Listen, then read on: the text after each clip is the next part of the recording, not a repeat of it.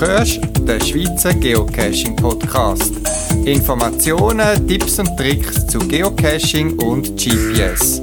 Mehr Informationen zum Podcast unter podcast.paravan.ch. Welcome to the 153rd episode of the Swiss Geocaching Podcast from June 2023. Nein, keine Angst. Der Schweizer Geocaching Podcast ist und bleibt Schweizerdeutsch. Aber ich nehme dich in dieser Ausgabe mit in meine Ferien, wo mich das mal nach Schottland führen.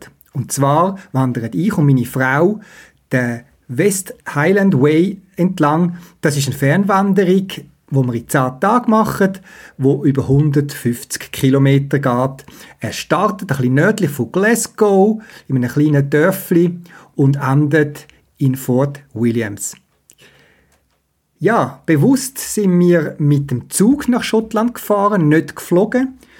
Äh, ich glaube, innerhalb von Europa geht das sehr gut und man unterschätzt, was möglich ist. Man kommt nämlich von Zürich HB bis nach Glasgow nur mit zweimal Umsteigen innerhalb von einem Tag dorthin. Man könnte morgen am 7 einsteigen oder halb 8 und wäre am Abend am 10 in Glasgow.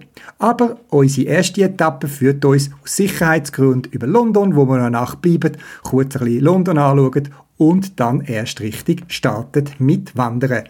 Und du kannst mitkommen und begleitest mich auf meiner Reise in Schottland, wo auch der eine oder andere Geocache auf mich warten werden. Auf meiner Podcast-Webseite habe ich dir sowohl eine Übersicht von dieser Wanderung, so eine Landkarte parat gemacht und auch Fotos von meiner Reise, dass du dich während dem Hören, wenn du das möchtest, kannst inspirieren lassen und zum Gehörten auch ein paar Bilder wirken lassen.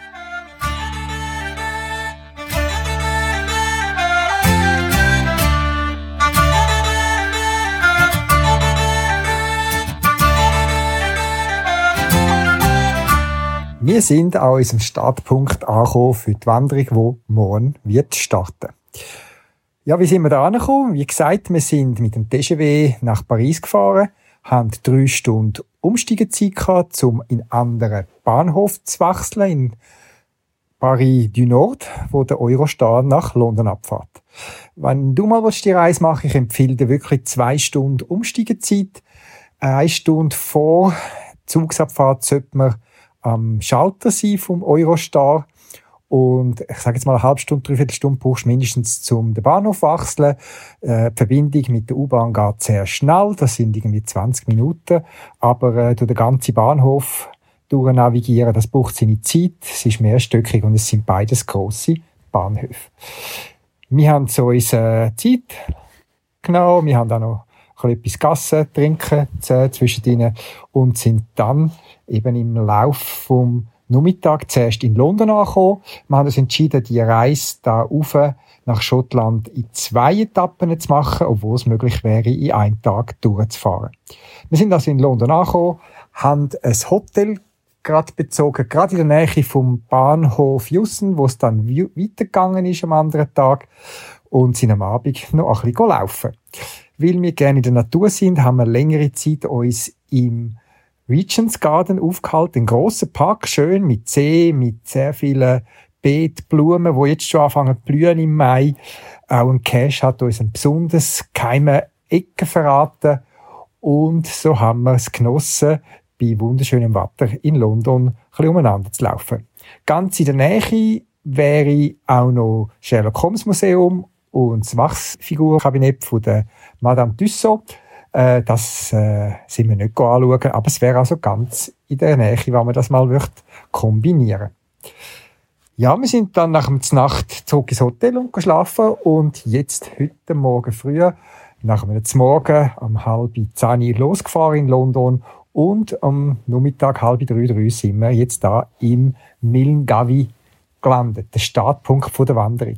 Milngavi schreibt sich zwar so, wie wir es jetzt gesagt wie ich es jetzt gesagt habe, aber auf Schottisch-Gälisch heißt es eben anders, so Mulin Gahindi, so übersetzt hat das am David seine Mühle sollen heißen und ist dann ins Englische übersetzt worden und heißt eben Miln Gavin, ein, ein Name, den ich selber nicht richtig kann aussprechen. Ein typisches englisches äh, Städtli, Kleinstädtli, ein Vorort, 15 Kilometer vor von Glasgow entfernt, auch der Endbahnhof von einer so einer Vorortsbahn. Ja, und wenn man in dem Städtli so ein bisschen umschaut, das ist so für mich so typisches englisches Städtli. Wir sind auch noch ähm, das Zentrum ein bisschen anschauen. Ähm, es hat eine Ladenstrasse. Aber dann, mitten innen in dem Dorf, hat es an prominenter Stelle ein Obelisk und ein altes grosses Tor, wo der Startpunkt ist zum West Highland Way. Und dort geht's dann für uns morgen los. Wir sind noch vor Ort gewesen, weil eben ich hoffe, unterwegs auf dieser Wanderung einen grossen Multicache zu machen, wo während der ganzen Strecke zu Fuß immer wieder muss Informationen sammeln, die dann am Schluss zu einem Final führen. Ich bin gespannt, ob ich alles finde. Und jetzt zum Start hat man müssen ganz in der Nähe von dem Startpunkt von dem West Highland Way ein paar ähm, Statuen und spezielle Gebäude und so äh, Denkmal besichtigen und von dort ein paar Informationen sammeln, wo die ersten Zahlen ergeben, wo dann die nächsten Stationen sind unterwegs, wo wir morgen werden anlaufen. So sind wir gespannt. Wie gesagt, momentan kommt es mir nicht so vor, wie wenn wir jetzt da einen West Highland Fernwanderwagen starten, weil wir sind da ziemlich städtisch unterwegs äh, und ich bin gespannt, wie sich das wird verändern.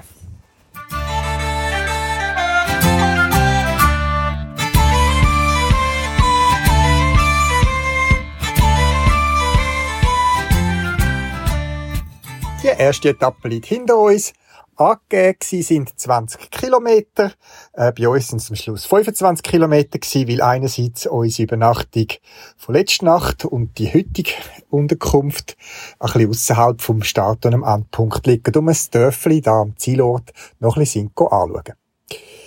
Es war eine gemütliche Strecke Überraschend schnell sind wir aus dem innerstädtischen Gebiet draussen gewesen. Angefangen hat es mit ein bisschen Waldgebiet, wo uns äh, sehr intensive Grün und das Gelb von der Ginstersträuche und das blaue, violette von Glockenblumen sehr beeindruckt hat. Es ist saftiges Grün, es ist ja auch feucht da oben und das hat uns sehr schön gefallen. Die Wege sind sehr eben gewesen. Es ist wirklich so eine lockere Einstiegsetappe gewesen mit 250, 300 Höhenmeter total und hat über äh, Felder, ein bisschen Wälder geführt und nach etwa anderthalb Stunden ist man dann an so einen Punkt gekommen, wo man wirklich die Aussicht geniessen und gesehen hat, ja, jetzt geht's richtig Highlands. Mehr Berge sind sichtbar worden, man ist an der ersten vorbeigelaufen und ja, es hat so schön angefangen einstimmen. Geocaching-mässig habe ich einerseits zwei Posten von dem Multi, den ich will absolvieren auf dem West Highland Way besuchen müssen, um Informationen zu finden, wo dann der Final wird liegen. Der Owner hat sich äh, gute äh, Fragen überlegt, nicht irgendwelche stupide Anzahl äh, äh, Gartenlatten oder äh, Pfosten oder irgend so etwas, sondern Informationen, wo einem noch auf Details hingewiesen haben und noch spannend sind. Gut finde ich es an dem Multi, dass der Owner von Anfang an Backup-Stationen eingerichtet hat. Das heißt, man kommt mehr Informationen und über als man braucht, um den Final berechnen, hat dann aber dadurch noch zusätzliche Zahlen, falls man irgendetwas verpasst hat oder falsch abgelesen, dass man doch noch den Final könnte berechnen. Ich nehme die Zahlen mal mit, wer weiß, vielleicht brauche ich es ja auch. Sonst hat es nicht viel Geocaches unterwegs gehabt. Wir haben uns auch auf die beschränkt, die mehr oder weniger am Wagen gelegen sind. Das sind so kleine Touri Cache, nichts Überraschendes. Einer hat uns noch ein paar Meter abseits vom Wagen an einen schönen Ort geführt, wo wir dann so schön gefunden haben, dass wir entschlossen haben, gerade dort zum Mittag zu machen und unsere Lunch gegessen haben. Bei 15 Grad war es den ganzen Tag. Angenehmes Wetter zum Wandern, ein bisschen bewölkt, aber trocken.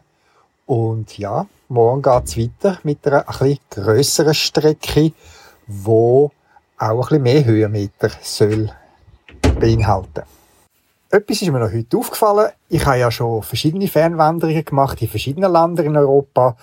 Und was ja gleich ist, ist, man läuft über landwirtschaftliche Gebiete rein, wo es Hag hat, um das Vieh abhalten, irgendwo hinzugehen oder innerhalb einer gewissen Fläche zu behalten. Und wenn man dort durch muss, muss man Gatter passieren. Und wir kennen das selbst von der Schweiz, was es für verschiedene äh, Möglichkeiten gibt, um die Gatter zuzumachen, automatisch mit Federn, mit irgendwelchen Schnüren, Gegengewicht und wie die auch verriegelt sind. Und mir ist auch schon aufgefallen, dass jedes Land so ein bisschen seine Spezialitäten hat. Ähm, und da ist auch eine Art von Gatterschloss, wo scheinbar weit verbreitet ist, weil wir haben unzählige schon davon schon passiert. Ich habe euch ein Bild davon auch auf Podcast-Webseiten da. Es ist so wie ein langer Hebel, wo gerade über den Störli auslampen, wo man dann auf die Seite kann drücken und damit auf angenehme Höhe Schloss entriegelt und das Tor passieren lässt. Mal schauen, morgen wird es wahrscheinlich weitere von denen haben, weil wir haben heute schon so viel passiert, da kann nicht einfach aufhören.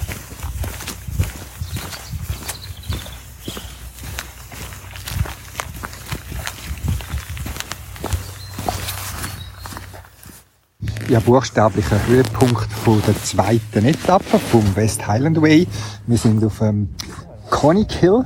Das ist ein Hügel, 350 Meter über äh, Meeresspiegel und am Rand vom Loch Lomond. Der grösste Süßwassersee von Schottland, etwa 39 Kilometer lang, bis zu 8 Kilometer breit und an der tiefsten Stelle 190 Meter tief, wie ich mir angelesen habe.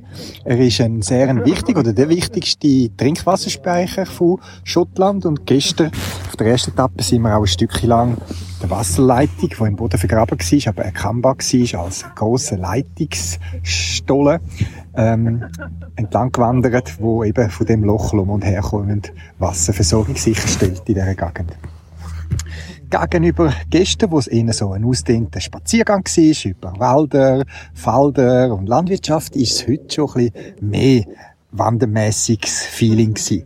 Es ist hügeliger geworden und obwohl wir wirklich nicht hoch über Meer sind, ist bei 300 Meter über Meer ist Baumgrenze und auf dem Hügel, wo wir jetzt unsere Mittagspause genossen haben und ein wunderschönes Panorama über den See und auch die Strecke, die wir bisher zurückgelegt haben, wo man gut kann überblicken von da aus, ähm, hat es keine Bäume mehr. Es sind noch so Sträucher wie bei uns, hochalpin fast.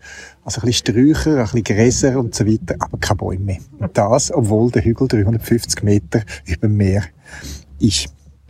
Ja, es ist etwa in der Mitte von der Strecke, wo total etwa 25 Kilometer ist. Und jetzt geht es von dem Hügel ab an den See und der Rest von der Route führt an dem schönen See mit vielen, vielen Inseln vorbei. Auch von da wieder verschiedene Fotos auf meiner Podcast-Webseite. Ja, unterwegs noch ein Geocache, wo eben dem Hügel da gewidmet ist.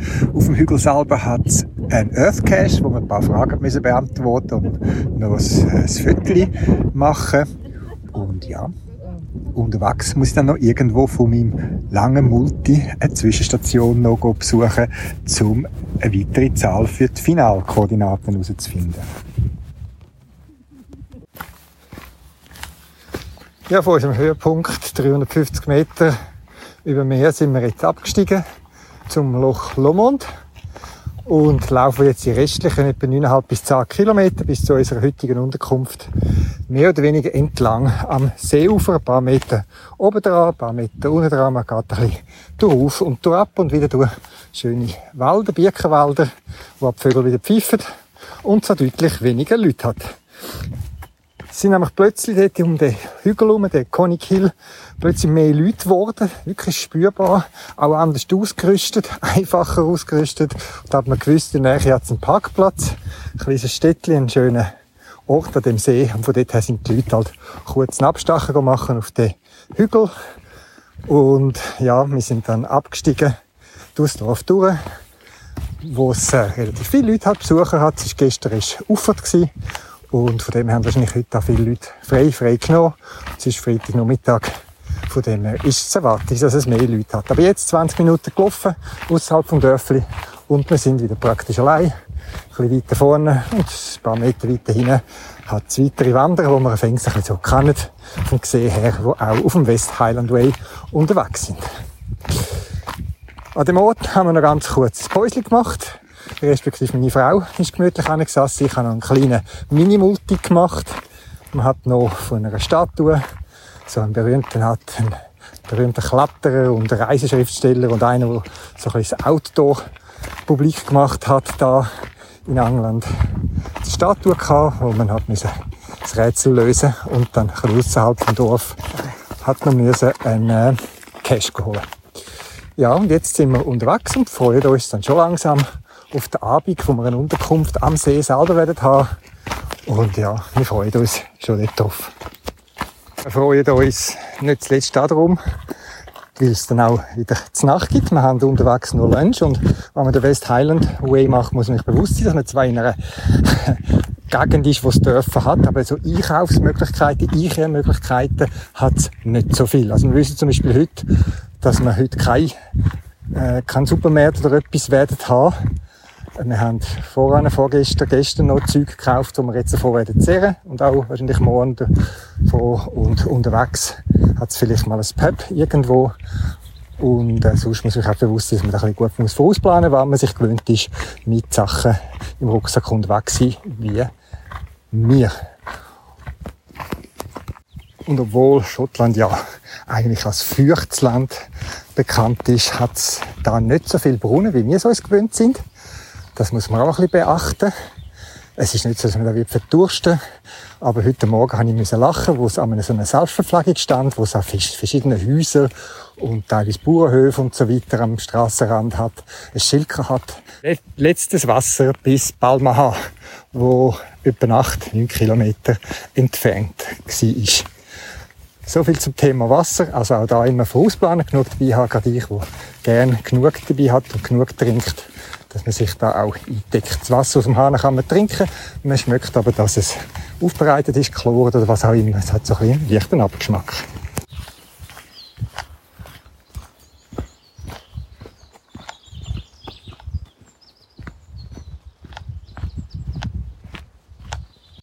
Achteinhalb Stunden ist her, seit wir losgelaufen sind. Gemäss GPS sind wir etwa sechs Stunden lang gelaufen heute. Der Rest sind so Päuseli und irgendwo angehalten und eben der eine oder andere Geocache noch gesucht. 25 Kilometer, sagt das GPS an, wo wir zurückgelegt haben. Und etwa 800, 900 Höhenmeter. Das ist doch ein bisschen drauf und drauf gegangen, nicht nur bei dem Conic Hill, sondern auch entlang am Seeufer haben wir immer ein bisschen drauf und drauf und jetzt sind wir wirklich ein bisschen schlapp, ein bisschen müde. Es ist ein, ein intensiver Tag und wir freuen uns jetzt auf die Nacht in dem Hotel da.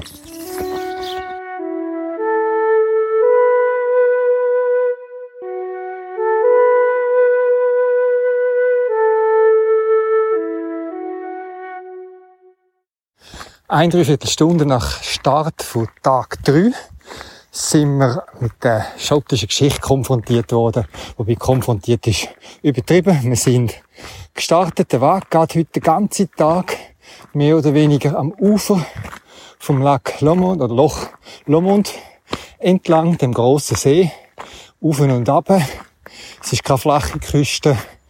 Äh, man ist immer wieder mal an dem sehr schönen See mit so wie kleinen Buchten, Strändchen, dann wieder ein bisschen rauf den Hügel rauf, wieder ein runter. Und eben nach einer Stunde sind wir am Rob Royce Prison vorbeigekommen. Das ist eine unspektakuläre Hütte am Wagrand, so etwa 50 Meter neben dem Wag, wo heute als Schutzhütte dient.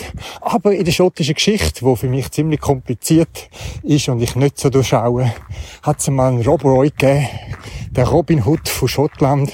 Und da in dieser Hütte heben der Legende an Gefangene versteckt, wo ein Lösegeld dafür erpresst hat.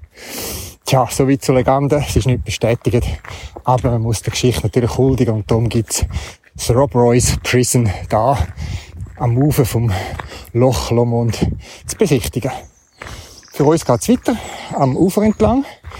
Heute sind etwa 22, 23 Kilometer angesagt. Wir haben eine kleine ähm, andere Tour gemacht. Es gibt zwei Varianten, die eben da direkt am Ufer entlang, wo scheint anspruchsvoll ist für Wanderungen für uns Schweizer, die uns gewöhnt sind, die Berge mal wieder rauf und durch und an Wagli.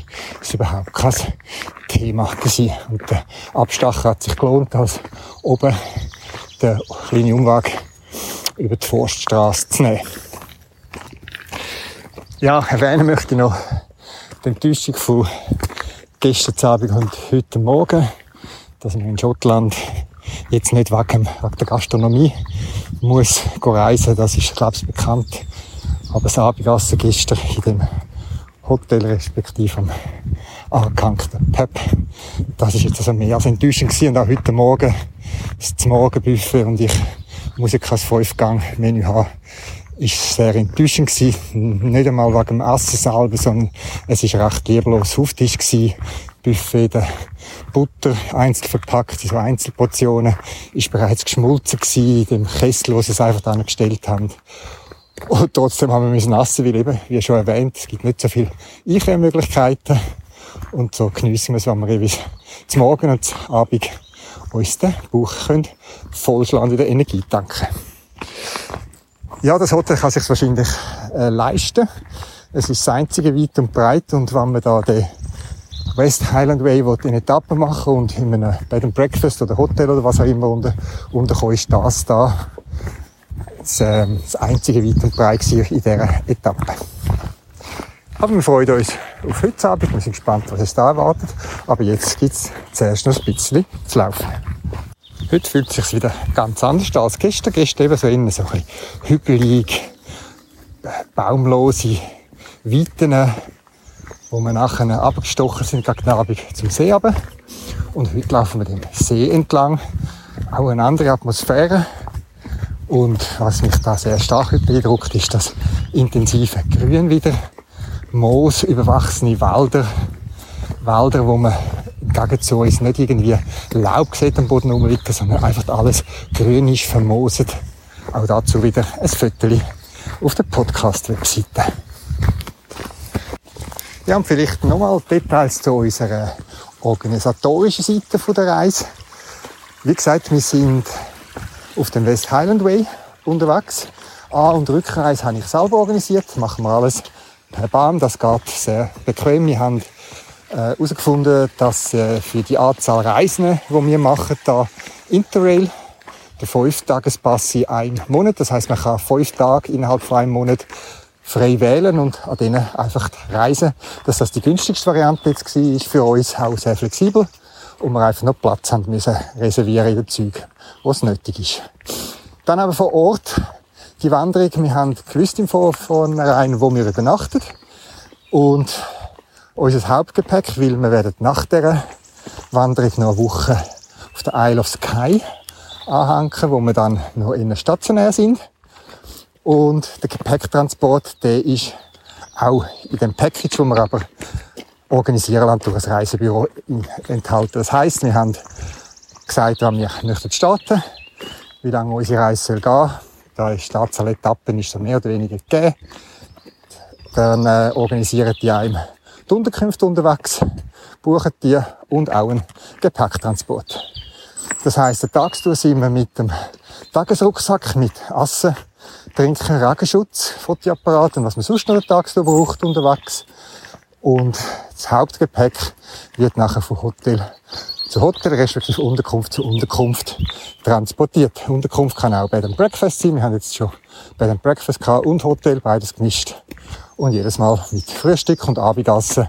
Meistens entweder vor Ort, wenn es ein Hotel ist, oder dann im Dorf, wo man ein Pub oder ein Restaurant hat. Für uns eine angenehme Art zum Reisen. Es, äh, eben, uns begegnet hin und wieder auch wieder Leute, die campieren. Man kann da wirklich an schönen Ort auch campieren. Aber das wäre jetzt uns zu viel gewesen für die ganze Woche. Sowohl Essen als auch das Zelten und so auch noch mitzutragen. Nachdem ich negativ über unsere letzte Unterkunft, respektive das Gastroangebot dort geäussert habe, mal noch etwas Positives. Auf der heutigen Strecke gibt es ein Restaurant, respektive es ist das Inverse Night Hotel.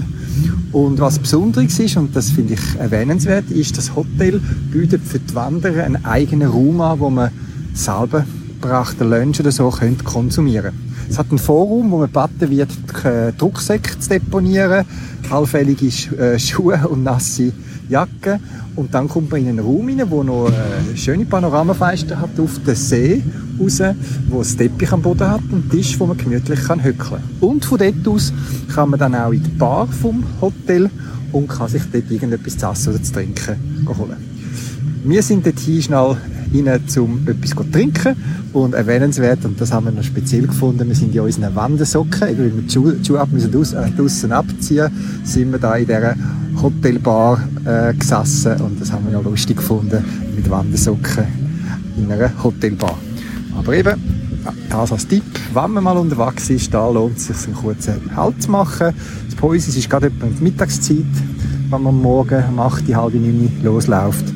Und äh, da kommt man ein äh, Getränk oder auch etwas zu essen. Ja, heute sind es 25 Kilometer geworden, wo wir zurückgelegt haben.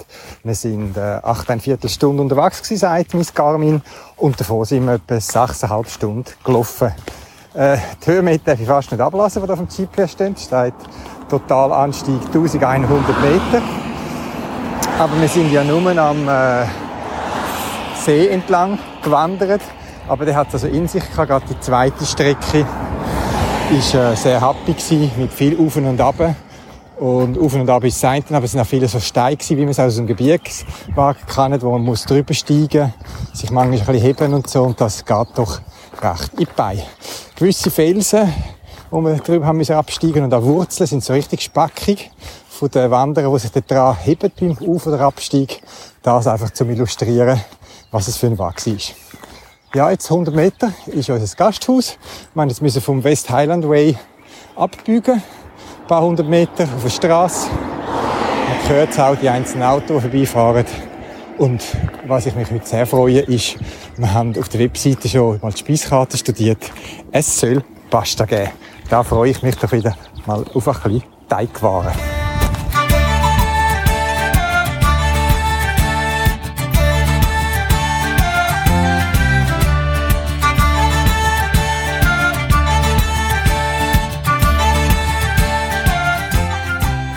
Morgen am 9 Uhr, vierter Tag. Wir sind gestartet. Die neue Etappe, die wird ein bisschen kürzer sein. Etwa 15 Leistungskilometer, 10 Kilometer Distanz, 300, 400 Höhenmeter.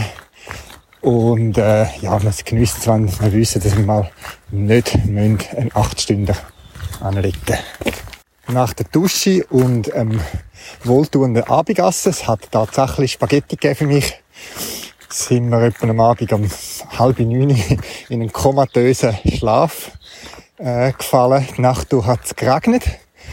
Und jetzt, morgen, ist es trocken, bewölkt, so richtig schottische Stimmung.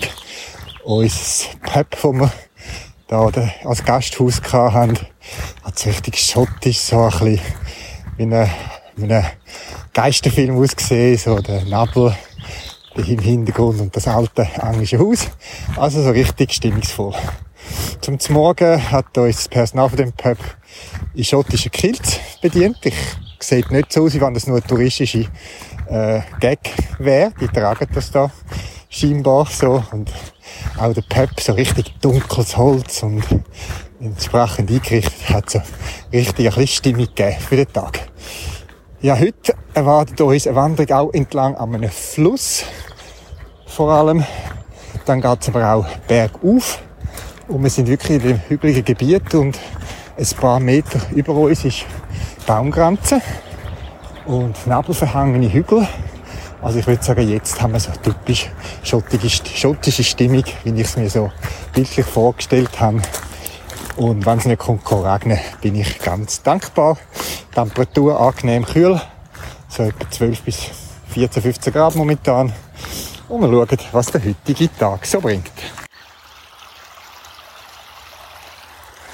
Ja, der Weg heute ist sehr eben bis jetzt. Leichte Steigung, die wir zu erwarten haben. Aber gute, kieste Weg, Schotterweg, Feldweg. So weit, so gut, gemütlich. Und von dem her kann ich gerade die Zeit nutzen, um ein bisschen erzählen, noch ein bisschen über unsere Ausrüstung. Wie gesagt, der Gepäcktransport vom Hauptgepäck, jeden Koffer, äh, von Unterkunft zu Unterkunft ist organisiert und die Tagstour haben wir nur Tagesrucksäcke dabei mit Essen zu trinken und der Ausrüstung. Also wir haben äh, unsere äh, Stöcke dabei, falls mal ein drauf sollte gehen und vor allem auch durch. Die haben wir bereits gebraucht. Da jetzt, heute ist es nicht so nötig. Aber vor allem der Großteil vom Rucksack nimmt einfach die ganze Regenausrüstung mit und noch warme Jacke, weil Man sieht und liest es überall, den Reiseführer und auch Empfehlungen von lokalen Leuten da. Man muss einfach bereit sein, dass es mehrere Jahreszeiten gibt da in Schottland. Es kann Sonne sein, haben wir erlaubt. Es kann bewölkt sein, haben wir erlaubt. Es kann regnen, haben wir ein bisschen erlaubt. Wie gesagt, das Wetter ist wechselhaft und man muss vorbereitet sein. Ein besonderer Ausrüstungsgegenstand, den wir aber nicht mittragen, sondern der uns in den Koffer jeweils erwartet, das ist ein Schuhtrockner. Man mag jetzt lachen. Uns als Familie ist das einer der wichtigsten Einrichtungsgegenstände gerade in der Zeit, wo Kinder klein sind, draussen sind am Spielen, das ganze Jahr Winter, Herbst, Frühling, reingekommen sind mit nassen Schuhen, nassen Handschuhen. Und dann haben wir so einen Schuhtrockner, wo man eben auch als Handschuhtrockner oder so kann brauchen. Das ist eigentlich wie ein Föhn, wo aber Temperatur beschränkt auf etwa so 40, 50 Grad Maximum, weil höhere Temperaturen machen das Leder oder auch andere Materialien von so Schuhen kaputt. Und an dem Schuhtrockner, den wir fix installiert haben, die Hai, das ist so etwa eine Schuhschachtel grosse Box mit vier Schläuchen, haben wir jeweils die Schuhe von den Kindern oder auch von uns, wenn wir nach dem Wandern gekommen sind, können bequem Schläuche reinstecken, einstellen und nach nicht allzu langer Zeit, je nachdem, ein, zwei Stunden oder so, sind die meistens schon recht trocken gewesen. Und dann, als wir grösser sind, ist das Geschenk von unseren Kindern zurückgekommen. Einer von unseren Söhnen hat uns dann mal einen mobilen Schuhtrockner geschenkt, wo wir seitdem dabei haben. Der ist so ein bisschen von der Größe her, würde ich sagen, wie ein grosser Vulkanoil. Nicht sehr schwer und hat nur zwei Schläuche dran. Und wir haben den mitgenommen, ein bisschen aus Vorsicht, wenn es mal uns wirklich durchnässen und obwohl wir eigentlich mehr oder weniger wasserdichte Wanderschuhe sollten haben, können die ja gleich nass werden. Und heute hat man ja fast keine Zeitungen mehr. Und auch jetzt haben wir in Unterkunft keine Zeitungen gefunden und statt mit einem Föhn von Hand vorgefältig die Schuhtrockner haben wir den Schuhtrockner aktiviert, um unsere, ich sage jetzt mal, schweißfeuchten Schuhe jeweils zu trocknen. Eingesteckt, wenn wir angekommen sind, beide Schuhe rein, halbe Stunde ich, eine halbe Stunde meine Frau, Zöllchen rausgenommen, allenfalls noch die feuchten oder schnell ausgewaschenen Socken noch auf die Schuhe angelegt, wo die Warmluft rausströmt. Und das Zeug war wunderbar trocken. Gewesen. Das ist ein Luxus, wo man vielleicht lachen kann, wo wir aber sehr schätzen, wo sehr praktisch ist und außer dem Volumen gewichtsmäßig nicht gross aufträgt. Ja, heute sind wir, wie gesagt, noch kurz unterwegs gewesen, etwa drei Stunden, 13 Kilometer, etwa 300 Höhenmeter. Der Grund ist, dass unsere Unterkunft, das Dorf, vor dem heutigen normalen, üblichen Etappenziel in Tinderum ähm, liegt und die heutige Etappe zwar etwa anderthalb bis zwei Stunden kürzer ist, aber das müssen wir dafür morgen machen. Die morgige Etappe ist mittellang, sodass das für uns wahrscheinlich gut machbar ist und wir haben es genossen, mal so ein bisschen gemütlicher zu nehmen.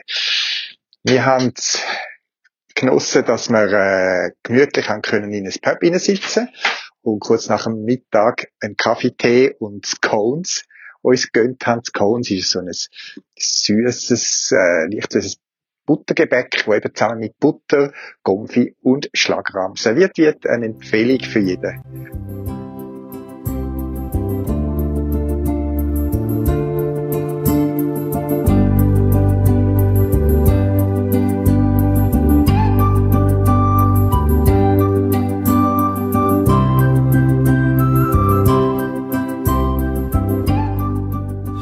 Der Tag 5 hat der Morgen am 7 Uhr bei uns angefangen. Beim Aufwachen konnte ich aus dem Bett ins Grüne rausschauen, wo die Sonne geschonen hat. Eine schöne Überraschung in Schottland, wo wir jeden Tag damit rechnen, einmal verschiffen zu werden. Aber es sieht gut aus und auch die Wetterprognosen sagen, dass heute ein sonnig, leicht bewölkter Tag wird sein aber ohne Regen. Trotzdem, wir lassen uns nicht überraschen. Die Ausrüstung wird weiterhin in unserem Rucksack bleiben. Regenschutz. Äh, ja, dass auch mal ein heftiger Regen wird vertragen. Ich bin ja sonst nicht so viel Statistik. Trotzdem, ein bisschen stolz bin ich schon. Wir sind nämlich am Schild vorbeigekommen, das sagt, dass wir jetzt die Hälfte vom West Highland Way passiert haben. Wir sind in der Nähe von einem Ort namens Tindrum etwa 200, 300 Einwohner und es ist ein Zentrum von Wander, äh, Ausflügen und so weiter und darum hat es bezogen auf die Grösse vom Ort überraschend viel Unterkunftsmöglichkeiten. Das Hotel, äh, Bed and Breakfast, wo wir jetzt haben und so weiter. Gab so einen Campingplatz von Leuten, die am Wochenende in der Ferien da in den umliegenden Bergen gehen, gehen wandern. Ja, Geocaching habe ich gestern nicht viel erzählt. Es hat auch nichts zu erzählen gegeben. Es hat entlang unserer Strecke einfach wirklich momentan wenig Geocaches. Es hat einen gehabt, in so einem Lok-Lok-Dösli, der aber keine Flügel mehr hatte, also nichts mehr mit Lok. Lok. Und das Logbuch war feucht aber dank ähm, der Logbuchstift, wo man bei mir im Paravan-Job ja beziehen kann, wo überall schreibt, habe ich auf den durchfeuchteten Seiten noch können meinen Namen und das Datum eintragen und weiter ins Gang auf unserem Weg entlang am West Highland Way. Der West Highland Way, der Name, deutet darauf hin, dass es noch andere gibt. Es gibt noch einen North äh, Highland Way und einen East Highland Way. Vielleicht, weiß es nicht, gibt es auch einen South Highland Way. Auf jeden Fall gibt es verschiedene Fernwanderwege da in Schottland, in Großbritannien ähm, um Inseln herum, quer durchs Land durch, von Küste zu Küste, der Küsten entlang. Also wer mal länger wandern ähm, der findet da ein grosses Angebot. Ja, wir geniessen es gerade von einem gemütlichen Weg heute mit sanfter Steigung. Wir machen ein paar Höhenmeter doch, weil es geht aufwärts richtig Gebirge in Anführungszeichen. Und schön durch die Wälder mit den grünen Böden eben, wie gesagt, nicht die Laubböden, laubbedeckten Böden, wie es bei uns hat, sondern fahren, man hat Gräser, viel Moos, teilweise auch andere Baumarten, Eichen, neben Fichten und so weiter. Das ist sehr schön da zum Laufen. Es hat Leute unterwegs, wie jeden Tag, aber eben, es ist ein bisschen weiter weg von Straße, Unterkunft und Parkplatz und darum sind es relativ wenig. Man ist also für sich allein. Ja, vorhin habe ich Geocaching erwähnt und an dieser Stelle muss ich noch eine kleine Berichtigung oder Korrektur machen. Im letzten Podcast habe ich über die Erhöhung der Premium-Mitgliedschaft bei geocaching.com erzählt und habe dort etwas vielleicht unpräzise oder vielleicht falsch gesagt. Es ist ja so, dass wenn man vor dem 6. Juni 23 Premium-Mitglied ist, dann ist man nicht betroffen von der Preiserhöhung. Dann kann man noch vom alten Preis bis auf weiteres profitieren. Die einzige Bedingung, ab dem 6. Juni kann man dann seine, ich sage jetzt mal, Premium-Mitgliedschaft zum alten Preis nur noch über die Webseite von geocaching.com erneuern mit Kreditkarte. Das ist vorher nicht zwingend gewesen. Da hat man auch bei uns Geocaching-Wiederverkäufer ähm, Mitgliedschaft beziehen als Code und eben bei mir kann man eine Rechnung oder Postcard oder Twint zahlen. Die können bestellen und seine Mitgliedschaft verlängern. Das ist in Zukunft nicht mehr möglich. Wenn man noch vom alten Preis will profitieren, dann muss man über geocaching.com Homepage seine Mitgliedschaft ähm, erneuern. Also das ist eine Präzisierung für bestehende Premium-Mitglieder gibt's oder gilt weiterhin bis auf weiteres der alte Preis, aber nur, wenn man über die Webseite von geocaching.com seine Mitgliedschaft erneuert und nicht, und so habe ich es im Kopf gehabt, darum habe ich es so erwähnt, nicht Podcast, nicht über unsere, uns Geocaching-Wiederverkäufer, wo wir weiterhin werden Premium-Mitgliedschaft können anbieten. Und äh, die aber gibt's dann bei uns nur noch zum neuen Preis. Groundspeak hat äh, auch gesagt, dass sie keine Garantie abgeben, dass es ähm, nie für die Preiserhöhung geben für Premium-Mitglieder, aber bis auf weiteres ist für bestehende Premium-Mitglieder keine Preiserhöhung in Sicht. Eben, solange man Premium-Mitglied ist und bleibt. An dieser Stelle noch eine Ergänzung, da haben wir, glaube ich, alles zu dem Thema erwähnt, ist, es gibt ein paar Mitglieder, die nie werden die Preiserhöhung haben. Und zwar ganz, ganz am Anfang scheinbar von geocaching.com hat es Mitglieder gegeben, denen sagt man Charter Members, die haben so einen speziellen Status, aber es sind, glaube ich, nur ein paar hundert. Und die haben so in verschiedenen Fällen spezielle Regelungen, wie zum Beispiel, dass die nie eine Preiserhöhung werden bekommen. Weil, dazu hat einer der Gründer von geocaching.com hat den damaligen Mitglieder, eben den Charter-Members, gesagt, das ist jetzt die Premium-Mitgliedschaft, die wir einführen, das ist der Preis und der Preis wird für immer unverändert bleiben für euch. Und die Firma Groundspeak, respektive die Firma hinter geocaching.com, steht zu ihrem Wort und die sogenannten Charter-Members kommen nie eine Preiserhöhung über. Aber eben, das ist nicht weiter interessant für wahrscheinlich alle von uns, weil wir gehören nicht zu den wenigen hundert Charter-Members und man kann auch nicht mehr Charter-Member werden. Das sind einfach die allerersten, die geholfen haben, wo die Firma angefangen hat mit ihrem Angebot. So, ich glaube, jetzt habe ich alles bereinigt und korrigiert. Ich entschuldige mich, falls meine letzte Aussage im letzten Podcast missverstanden ist oder Verwirrung ausgelöst hat, dass es jetzt korrigiert ist. Premium-Mitglieder, die Premium-Mitglieder sind, vor der Preiserhöhung am 6. Juni, können weiterhin vom alten Preis unverändert profitieren bis auf weiteres, aber nur, wenn es auf der Webseite von geocaching.com mit Kreditkarten und so weiter ihre Mitgliedschaft verlängert. Und wir, Wiederverkäufer von geocaching.com, können weiterhin Premium-Mitgliedschaften zum neuen Preis bei uns inklusive zusätzlich noch mit der Schweizer Mehrwertsteuer ähm, im Angebot haben und kann man bei uns kaufen und das bleibt unverändert. Nach wie vor, auch wenn jetzt die Mitgliedschaft um die 40 Franken wird kosten pro Jahr, finde ich es persönlich immer noch ein günstiges Hobby. Also allein Reise irgendwie, wenn ich einen Geocaching-Ausflug in die Schweiz mache, das Bahnbillett posten oder einmal mit dem Auto wieder noch mit hinfahren, das sind die Nebenkosten sind meist allein an einem Tag so hoch wie die Mitgliedschaft von geocaching.com. Woho! Heute fühlt es ja an wie Statistik Cache ein Power Trail verglichen mit der letzten Etappe vom West Highland Way. So sieht so aus, wie wenn ich auf 15 Kilometer drei Geocaches wir können finden. Jetzt habe ich so eben den zweiten gefunden. Der erste ist durch nächste Dose irgendwo am Wegrand gewesen, wo mich nicht so erschlossen hat, wieso man dort einen Geocache versteckt, aber was soll's. Aber jetzt hat er einem auf etwas hingewiesen, der Weiher vom verlorenen Schwert. Und tatsächlich weist es im Listing, also auf einer kleinen Infotafel vor Ort, wo man genau schaut, hin, dass er dem Ort der Legende nach irgend nach einer Schlacht einer von den Clans da seine Waffen in den See geworfen hat, in den kleinen Weiher. Und unter anderem auch irgendein legendäres Zweihänderschwert von irgendeinem Clanführer oder was auch immer. Die Box äh, erwähnt das im Listing, finde ich cool ein Cache an einem guten Ort.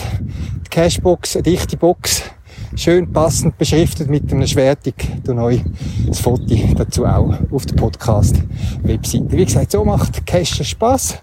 Äh, ein Cache, der etwas zeigt, ein Ort mit einer Geschichte, wo man auf etwas darauf hingewiesen wird. Und wie gesagt, vielleicht finde ich noch auf den 15 Kilometern, die etwa heute unter unseren Füßen liegen werden, noch einen dritten Cache.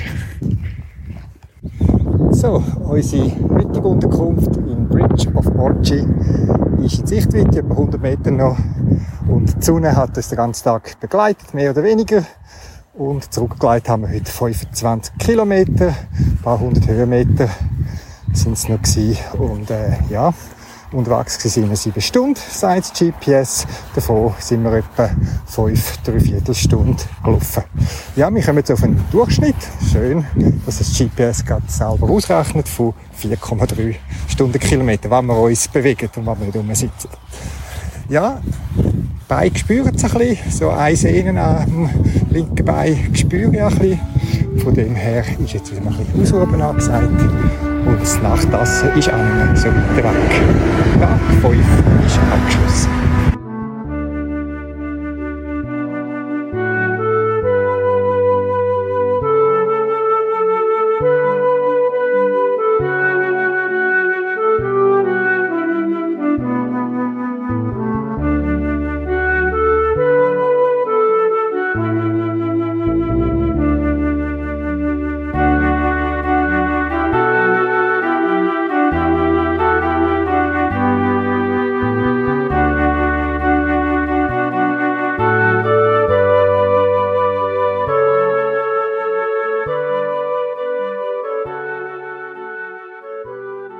Guten Morgen, Tag 6 von unserer Tour auf dem West Highland Way. Wir sind gestartet, das GPS ist zurückgesetzt auf 0 Kilometer. Wir schauen dann wieder, was wir heute Abend auf dem Zellen werden haben. Wir sind aus unserer Unterkunft, haben einem sehr schönen Hotel an einem Fluss gelegen, gestartet. Und vis-à-vis hat es eine Campingfläche, wo äh, zahlt gestanden sind und diverse Leute am Campieren sind und jetzt auch am Aufstehen. Und was mich dort schon ein bisschen ähm, erschreckt hat, ein bisschen überrascht, ähm, ist, dass sehr viele so Muckenschutz um den Kopf herumgetragen haben. Also, wir haben das selber gemerkt, es hat Mückli, gerade wenn man auch an feuchten Gebieten vorbeikommt. Je nachdem, wo man ist und wenn man länger bleibt, dann hat man sehr schnell Mucken um sich. Und wenn man zeltet, jetzt gerade da am Flussufer, ist das sicher ein, eine Herausforderung und etwas, wo man muss vorbereitet sein In der Laden, aber auch da im Hotel hat so kleine Ecken mit so Camping, Outdoor-Zeug und da gehört Mutterschutz und Zeckenmittel sind da äh, immer sehr prominent vertreten. Wie habe ich mich eigentlich da geocaching-mäßig so ein bisschen vorbereitet auf die Tour? Ich bin unterwegs mit meinem Garmin GPS Map Sachen 80 ST. Das Gerät, das mit zwei AA-Akkus läuft, und ich am Morgen früh einstelle und am Abend, irgendwie, wenn wir im Hotel angekommen sind, abstellen und die Akkus wieder laden. Also acht, neun Stunden problemlos. Die Akkus sind dann immer noch halb voll oder noch genug voll, dass sie noch ein paar Stunden könnten laufen Ich habe mir als erstes eine OSM-Karte von England vom Internet abgeladen und auf meinem Gerät installiert, dass ich das Kartenmaterial bei mir drauf habe. Und dann auch der West Highland Way findet man als GPX-Datei, also als Tour. Den habe ich draufgeladen, aktiviert und dann habe ich immer auf dem GPS gesehen, wo etwa die Route durchgeht und habe nicht eine Karte konsultieren, wobei eben die Strecke ist an sich gut beschriftet, aber es gibt so zwei, drei Orte, da fehlt dann gerade ein Wagweiser und äh, da muss man nicht lange überlegen. Blick aufs GPS und man weiß, wo es weitergeht.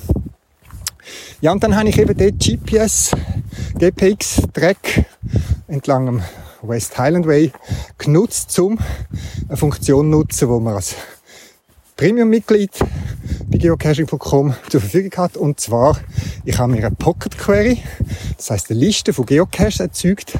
Along a Route heißt das.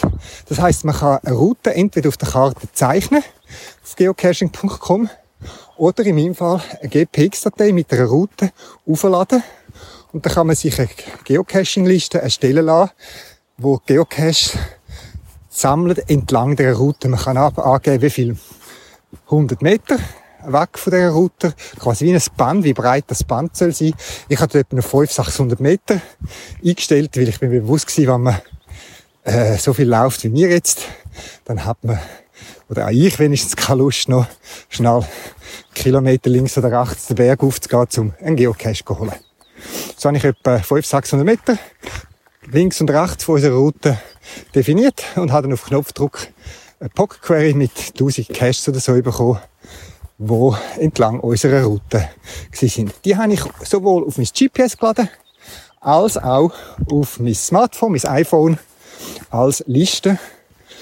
Ich äh, nutze dort aktuell Cachely und habe die Liste inklusive auch der Bilder die in aller Ruhe, wo ich gutes Internet habe, abgeladen.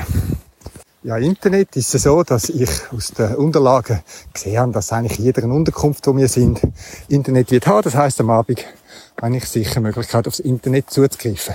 Trotzdem habe ich noch mobiles Internet haben. Mein, mein Mobile-Abo, das ich habe, stellt keine Daten zur Verfügung für Großbritannien.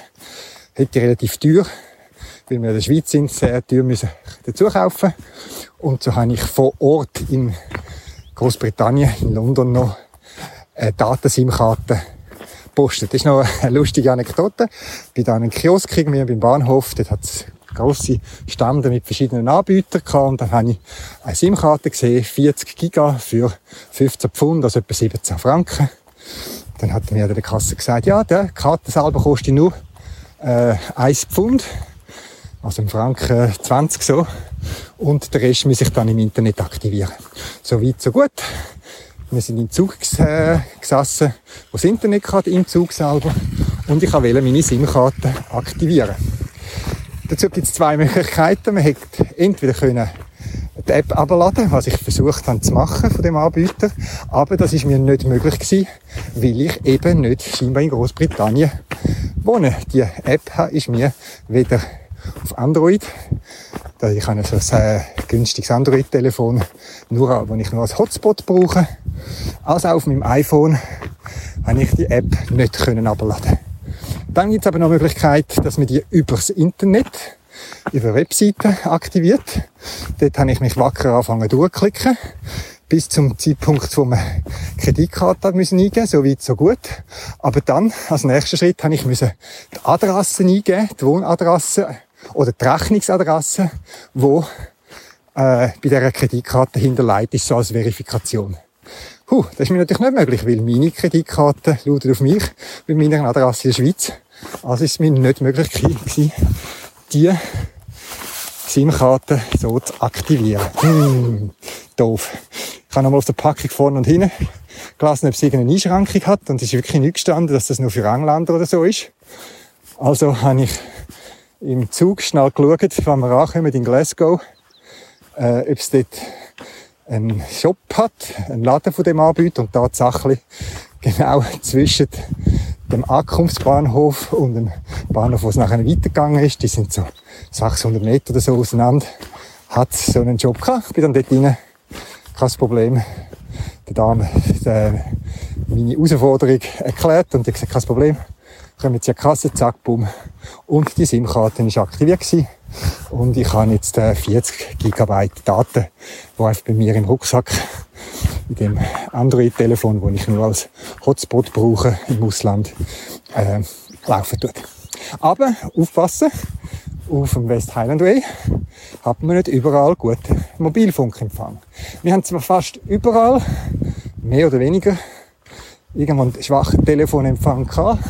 Bis jetzt, das ist so mehr oder weniger verfügbar gewesen. Oder dann hat man mal vielleicht eine Viertelstunde, 20 Minuten, wenn man irgendwie im Teil war oder so, das nicht kann. Aber sonst hat man Telefonempfang, aber kein Datenempfang. Das ist das Tor aufmachen da, wieder eins von diesen typischen englischen Tor, wie ich es jetzt da schon am Anfang beschrieben habe. Ähm, aber eben, Datenempfang ist nicht möglich Also von dem her bin ich froh gewesen, habe ich all meine Daten offline auf meinem GPS gespeichert und habe auch Infos mehr oder weniger so greifbar gehabt. Aber eben zwischendurch war es hilfreich. Hatte am Abend oder so, als wir im Dörfli angekommen sind, dann schnell schauen, wo ist der nächste Supermarkt oder so. Ist halt das heute schon sehr praktisch mit Google und so weiter. Aber wenn man die ganze Reise sicher auch ohne könnte machen. So, zurück zum West Highland Way, wo, wo immer möglich abseits von den oft begangenen Routen oder Strassen durchführt und unser heutiger Wagen führt uns auch wieder irgendwie etwa 20 bis 24 Kilometer über einen grösseren, langgezogenen Hügel rein, wo es angeblich eine sehr schöne Aussicht soll haben, wenn es nicht zu fest Nebel hat. Es ist doch ein bisschen dunstig und Nebel und die Wolken hängen tief, also ein paar hundert Meter weiter oben ist, sind die Wolken. Gerade jetzt laufen wir durch ein Gebiet, wo wirklich grossflächig abgeholzt worden ist. Ich glaube, ich mag mich erinnern, dass das ist so eine spezielle Art von Holzbewirtschaftung, wie sie da in Schottland gemacht wird. Das ist nicht wie bei uns, wo so einzelne Bäume oder so teilweise aus Wald rausgeholt werden und noch gewiss stark gelassen werden. Da wird wirklich radikal ganze Hang gerodet. Wir haben da lustige Fotos gemacht von x Warnschildern, die am Anfang von einem so einem Bereich gestanden sind, wo irgendwie sechs, sieben Schilder hintereinander gesagt Achtung, Vorsicht, Baumfallen und so weiter. Findet dann das auch. Podcast-Webseite. Eben, dass da wirklich grossflächig abgeholzt worden ist. Dann die Fläche irgendwie Ruhe klar wird, eine Zeit lang und dann wieder aufgeforstet. Sieht ein bisschen speziell aus, ungewohnt, aber viel kahle Hänge das ist, was sich da gewöhnt jetzt unterwegs auf dem West Highland Way, die schottischen Hügel. Und wenn wir schon bei der Technik sind, noch zum Thema Elektrizität. Sie haben zwar die gleiche Spannung, gleiche Frequenz wie bei uns, aber ganz andere Stecker. So die britischen, recht klobigen, grossen Stecker. Danke daran, Adapter mitzunehmen, wenn ihr nach Großbritannien reist. Solltet ihr das mal vergessen haben, noch ein Tipp oder etwas, was mir aufgefallen ist, ähm, wenn man nicht so einen Adapter hat, sondern die normalen, so zweipoligen, ähm, Steckernetzteil zum irgendein Handy laden oder so, dann könntet ihr euch behelfen mit dem Badzimmer. In vielen Badzimmern, wo ich jetzt gsi bin, in Bed and Breakfast und in Hotels hat es ja noch alte Stecker für Rasierapparat. Und dort kann man manchmal einstellen zwischen 110 und 220 Volt. Irgendwie einen internen Trafo oder etwas.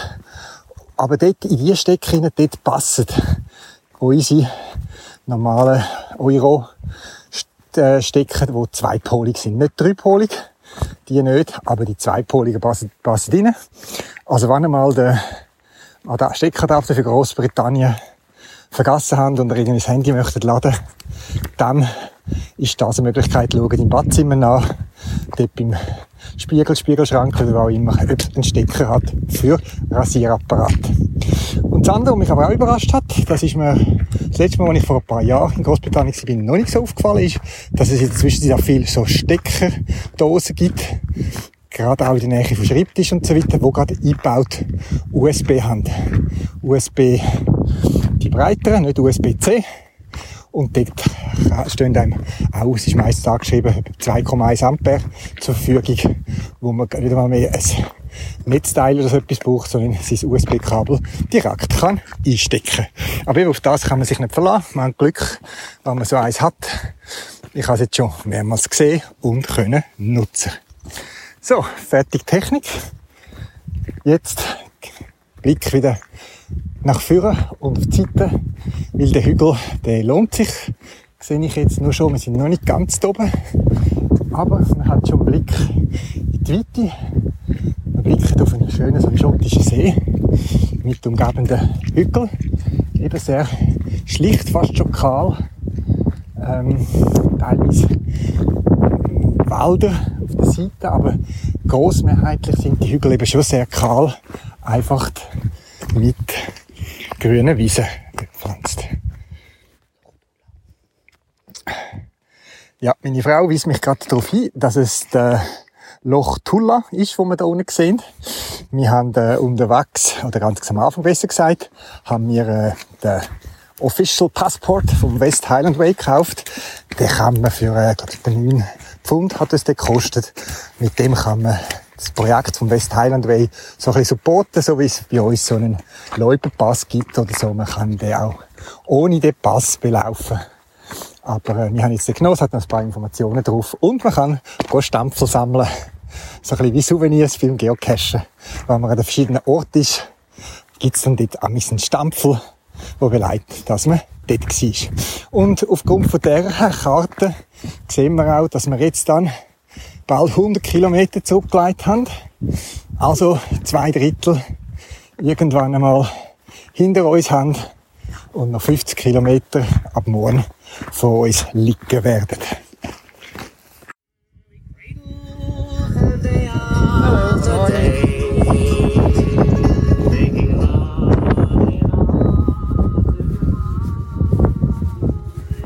Ja, inmitten von diesen kahlen Hügeln wo jetzt so wirklich für mich so typisch schottische Stimmung abgibt, mit tief hängenden Wolken, einzelne Schafe da auf diesen Hügeln unter einer Straße, wo sich da durch das Tal durchzieht, wo man dem so kann sagen, ganz alte kommen Häuser, wie jetzt gerade, wo wir noch im Vorbeikommen sind, wo ein paar Handwerker am Arbeiten sind und schottische Musik scheinbar dazu laufen lassen haben.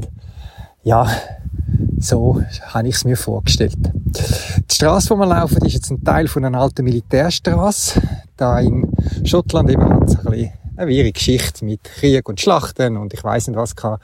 Und die Engländer haben eben Straßen gebaut, um eben das Militär schnell können hin und her schieben, um da für Ruhe und Ordnung zu suchen. Ich habe meinen heutigen Posten von meinem Multicache besucht, wo ich eine Zahl finden an einem Haus. Ich habe äh, gerade noch einen kleinen Cache am Wagen gefunden und der nächste und wahrscheinlich letzte Cache für heute ist in 9,8 Kilometer. Also noch ein Zeitchen, bis ich muss anfangen zu suchen.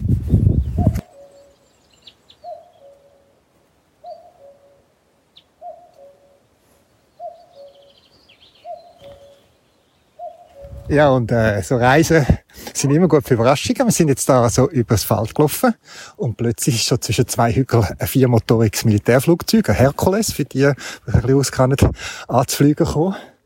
Und die Leute sind dort gestanden. Ich frage ja, ist da irgendeine Übung oder so? Sagen sie, ja, sie machen eine Abwurfübung und haben mich auf so eine neonfarbige Fahne weit draussen auf dem Feld oder auf dem Hügel gezeigt. Und tatsächlich, das Flugzeug ist im Tiefflug drüber hinweg geflogen und hat per Fallschirm etwas abgeworfen, was wahrscheinlich möglichst genau haben müssen zielen. Tue dann auch ein Foto auf der Podcast-Webseite. Weißt du, wer der Peter Fleming war? Hm, ich jetzt schon. Geocaching bildet. Ein Geocache, etwa 50 Meter abseits vom Wagen, ein bisschen den Hang auf, weist auf ein Denkmal hin, eine Erinnerungsplatte, wo an Peter Fleming erinnert, wo da 1971 an einem Herzinfarkt gestorben ist. Aber der Peter Fleming kennt man so direkt nicht, aber wenn ich seinen Bruder nenne, den Ian Fleming, geht vielleicht der ein oder andere ein Licht auf. Das ist der Autor von der James Bond Geschichte und auch von einem Kinderbuch, das verfilmt worden ist vom Gigi Bang Bang. Ja, Geocaching bildet und so habe ich einen Punkt mehr können gewinnen auf dem Weg entlang am West Highland Way. Ja, wir sehen es noch etwa einen Kilometer. Dann sind wir im Kings House Hotel. Ein Hotel, wo wir andere entlang am West Highland Way und in der Gegend über 200 Jahre Tradition haben. Es stammt noch aus der Zeit, wo äh, Viehherden betrieben worden sind, irgendwie zu dem Handelsplatz und etwa im Abstand von einer Tagesreise mit einer Viehherde oder eben einer Wanderetappe, wie wir es jetzt machen, hat es Unterkünfte gehabt. Die Gegend, wo wir uns jetzt befinden, ist so richtig Scotland Highland, so Hügel, kahle Hügel, Heide, Wiese, ab und zu ein bisschen Schaf. Und jetzt eben da in der Gegend Glencoe Mountain noch Skigebiet im Winter, weit oben in den Hügel. Sieht man noch vereinzelte Schneefalder. Ähm, Skifahren kann man nicht mehr, also da sind noch wirklich einzelne kleine Schneefalder. Aber es hat einen Sasseli-Lift, der eben auf die Aktivität hindeutet. Etwa 20 Kilometer sind es gewesen mit 600, 700 Höhenmeter, sagt GPS.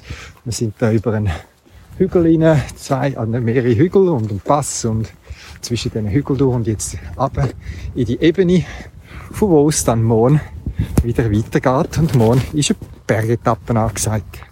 Wieder haben wir Glück gehabt mit dem Wetter. Es ist zwar bedeckt und äh, aber trocken, aber wir haben äh, die Jacke den ganzen Tag angehabt und ich habe meine Kappe genommen, die ich jetzt braucht habe, dass ich nicht zu kalte Ohren bekommen habe. Jetzt aber für die Aufnahme habe ich sie abgezogen und als Windschutz für mein Aufnahmegerät gebraucht.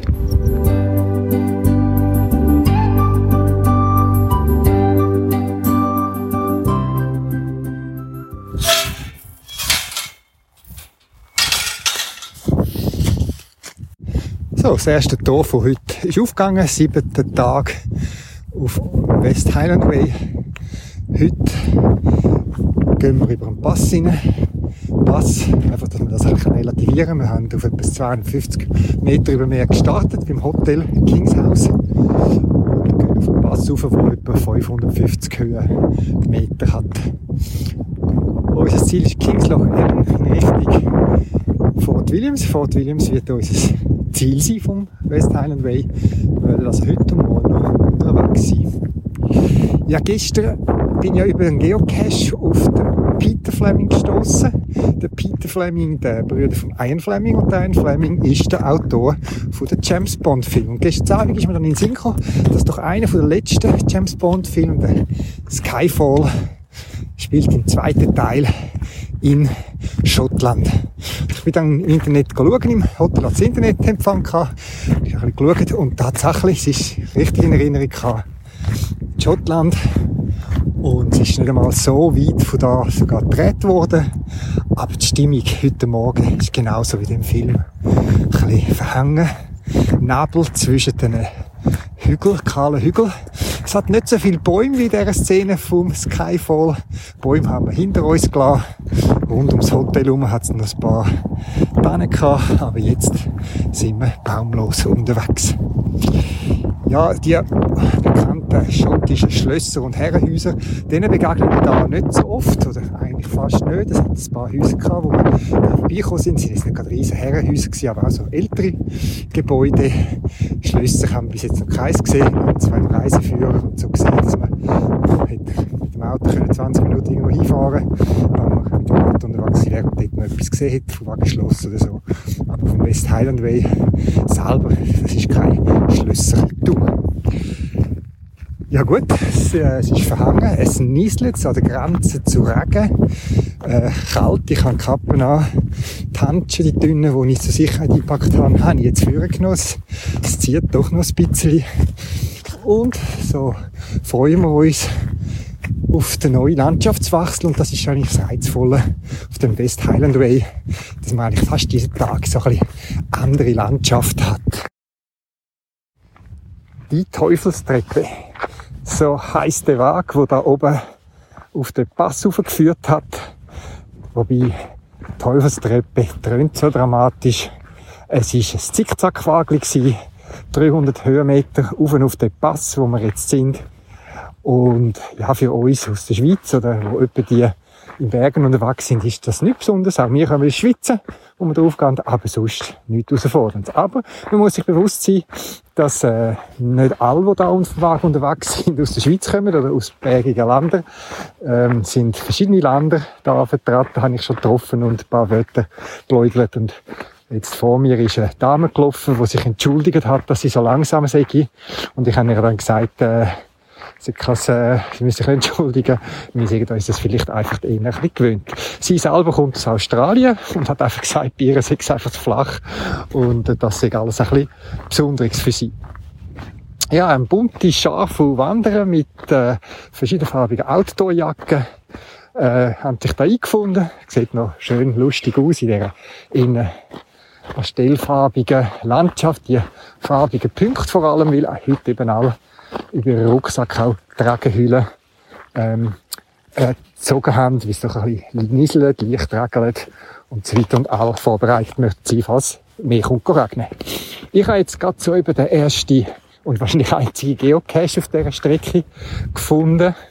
Äh, er trägt den Namen von dem Weg. The Devil's Staircase, der Teufelstreppe und ist oben auf dem Pass, etwa 250 Meter oder Hang darauf, platziert gewesen. Leider total durchnässt, habe das, das natürlich im Log erwähnt. Und irgendjemand muss da mal ein neues Logbuch spendieren. Ich habe meinen Rucksack unten beim Pass meiner Frau gelassen. Und, äh, hätte sonst darum eins von meinen Blocks, also die Pettling-Logbücher, die sehr kompakt sind, hätte ich da wahrscheinlich spendiert als Ersatzlogbuch. Ja, nun, habe ich nicht machen aber jetzt, jetzt geht's hin und runter in ein Tal und zwischen den verschiedenen Hügeln durch. Sehr einsam, man sieht kein Haus, nichts, kein Strommast, nichts, nur der Wagen, der sich da am Berg entlang schlangelt durch die wolkenverhangenen Hügel.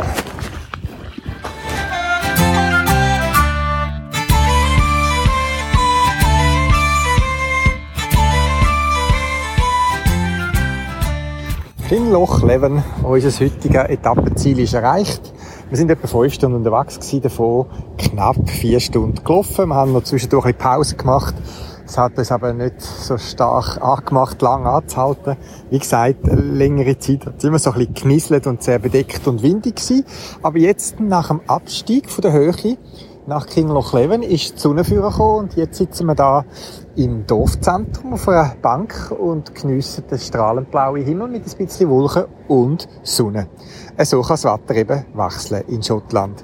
Unerwartet, dass es ist regnen. Im Wetterbericht hat es geheißen, es käme nicht regnen. Aber es ist ja nicht gestanden, dass es sonnig wird. Und so haben wir uns überraschen lassen.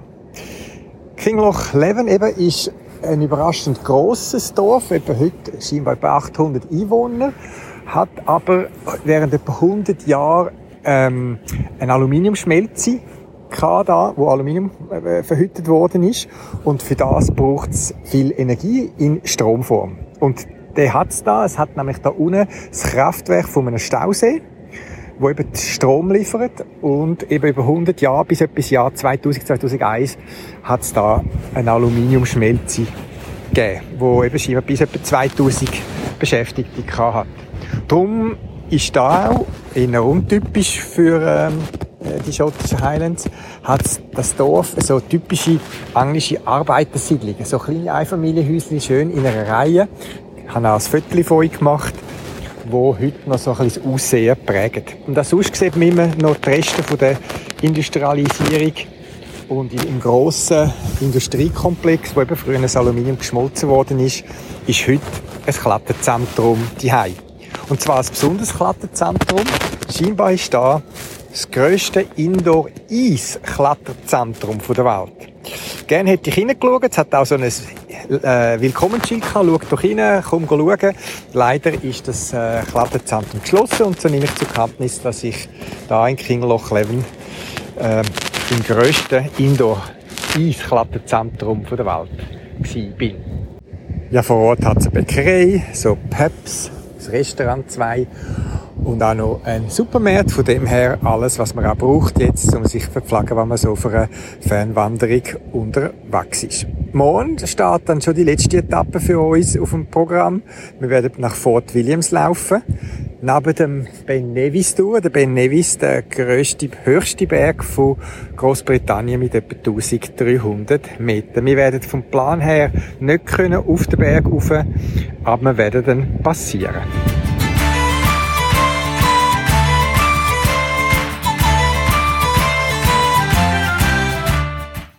Und wir haben wieder Glück auf unserer letzten Etappe, etwa 25 bis 30 Kilometer nach Fort Williams.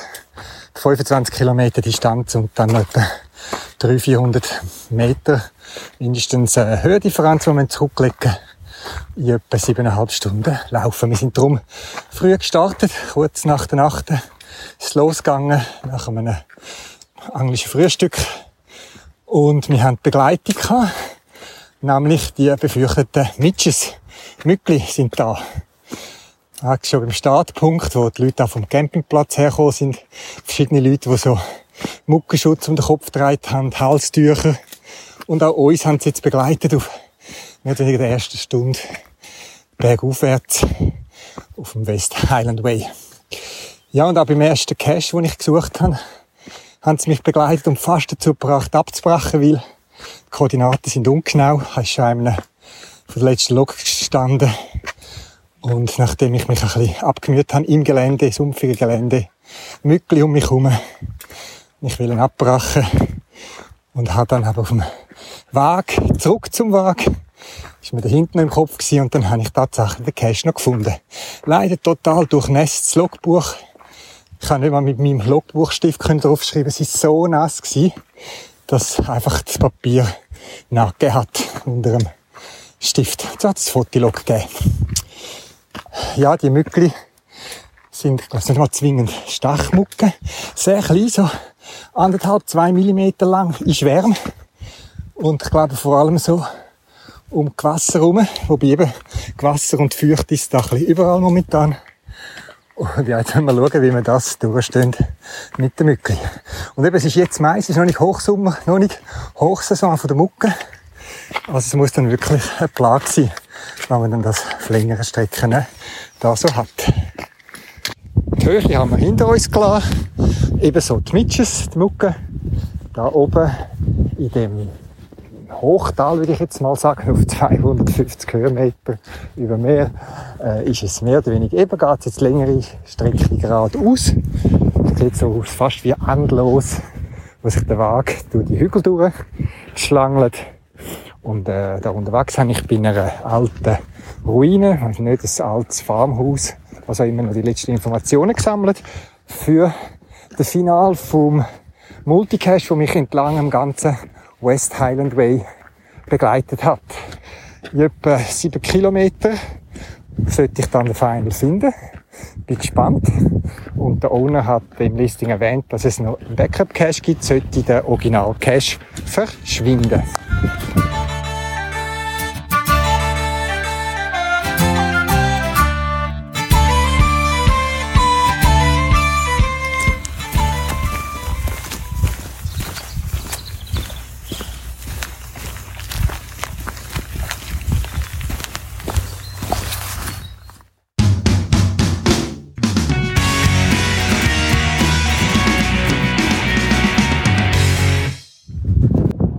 Und er ist gefunden, der Final.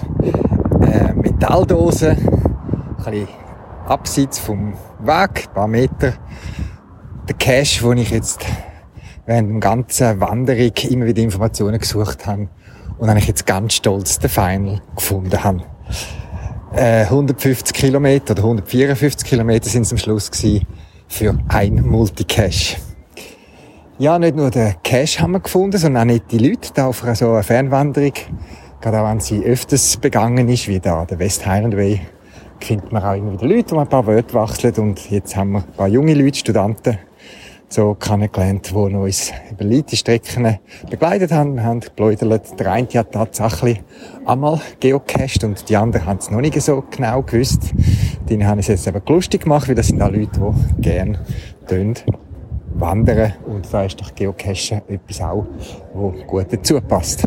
Ja, und dann sind wir nach Fort William gekommen, da, wo der West Highland Way endet. Es gibt so eine symbolische Linie, wo man kann überschreiten kann. Äh, das Schild, wo sagt, man ist jetzt angekommen, 154 Kilometer gelaufen und noch eine Skulptur von einem Mann, der auf einer Bank sitzt und seinen Fuß reibt. 25 Distanzkilometer und GPS sagt rund 1000 Höhenmeter haben wir heute zurückgelegt. Ähm, ja, das GPS zählt ja jeden Meter. Ich schätze etwa, wenn man auf der Karte angeschaut hat, so grob, es wären etwa 300, 400 Höhenmeter gewesen. Es ist ein paar Mal auf und ab gegangen, aber sonst in einer eigentlich leichten Strecke vom Terrain her. Eben, es ist der Aufgang in das Hochtal und nachher hinten wieder mit zwei, drei Mal ab und auf, aber ins Tal zu Fort Williams, wo jetzt quasi auf Meereshöhe liegt. Acht Stunden sind wir unterwegs gewesen. Davon, gemäß GPS, sind wir sechs Stunden gelaufen. Das kann etwa hinhauen mit der Mittagspause und den sonstigen Päuschen, die wir unterwegs mal gemacht haben zum Trinken. Jacken abziehen, Jacken anlegen und im Wachselspiel am Morgen ist es doch noch recht kühl und auch ein bisschen windig gewesen.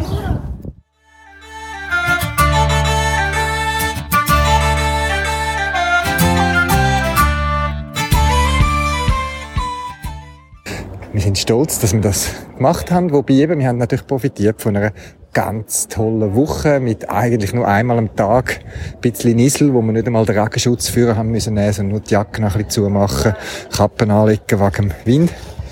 Und sonst ist es einfach ganz tolles Wetter gewesen. Auch jetzt Fort Williams, wo am Meer liegt, an einem Meeresarm, äh, ist strahlend blauer Himmel, sonnig und warm. Und die letzten paar hundert Meter führen durch die Innenstadt von Fort Williams, durch eine schöne Ladenstraße, wo wir jetzt mit den Bekannten, die wir jetzt kennengelernt haben, noch sind etwas trinken zum Feiern von unserer Abschlusswanderung.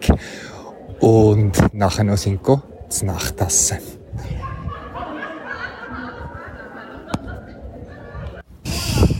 Ich habe dich mitgenommen auf unserer Wanderung entlang am West Highland Way. Für uns geht's morgen von Fort Williams nach Glasgow und dann fängt ein zweiter, in einem gemütlichen Teil von unseren Schottland-Ferien an, wo aber nicht Teil von dem Podcast sind. Vielleicht gibt's mal eine andere Episode zurück.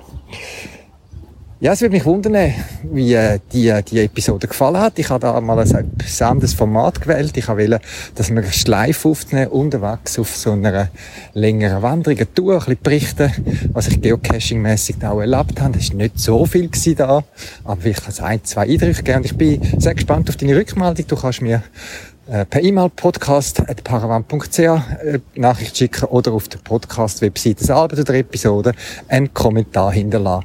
Das gibt mir auch Anregungen, um vielleicht wieder mal so etwas zu machen oder eben in Zukunft sein zu lassen.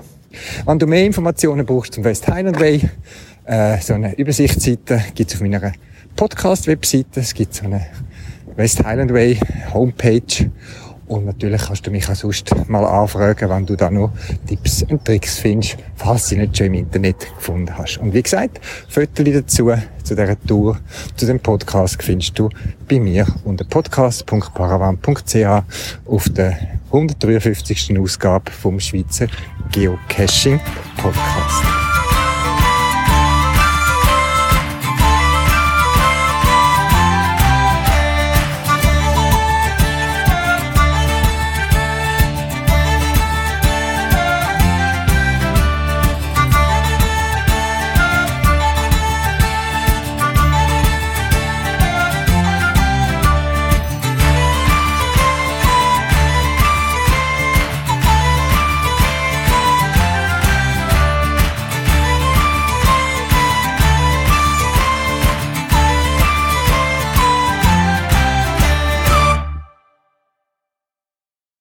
Das wär's für das Mal. Zusätzliche Informationen findest du im Internet unter podcast.paravan.ch.